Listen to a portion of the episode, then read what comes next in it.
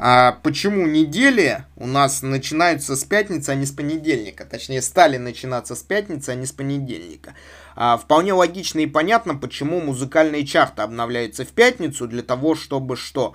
клубы играли новые песни, там диджеи зарядили эту музыку, то есть произошла какая-то движуха. То есть группа обновлять музыкальные чарты в понедельник э, с целью зарядить клубы. Клубы основной объем людей ходит, конечно, в пятницу вечером, там, в субботу вечером. То есть вот этот тренд есть.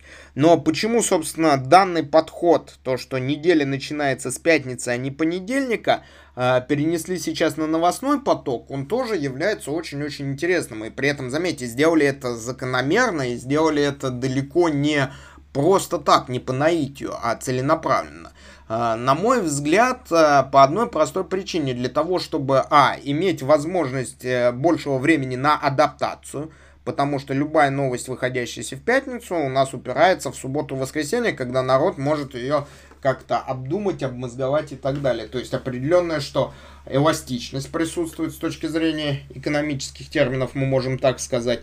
Еще что у нас может быть? Такой причиной. Еще такой причиной может быть, опять же, общая вовлеченность людей в информационные потоки. То, что вполне возможно, а, люди в понедельник ожидают чего-то, а, соответственно, они не готовы к этим ожиданиям. Поэтому любые такие серьезные новости, они запускаются а, в середине недели с целью запустить их с точки зрения реализации в жизнь непосредственно в пятницу. И, на мой взгляд, э, сейчас стоит особенно обращать внимание как раз на те новости, которые выходят во вторник, в среду, потому что они будут являться определяющими для следующей недели или для следующего какого-либо временного периода. То есть вот такой вот тренд, он обозначается.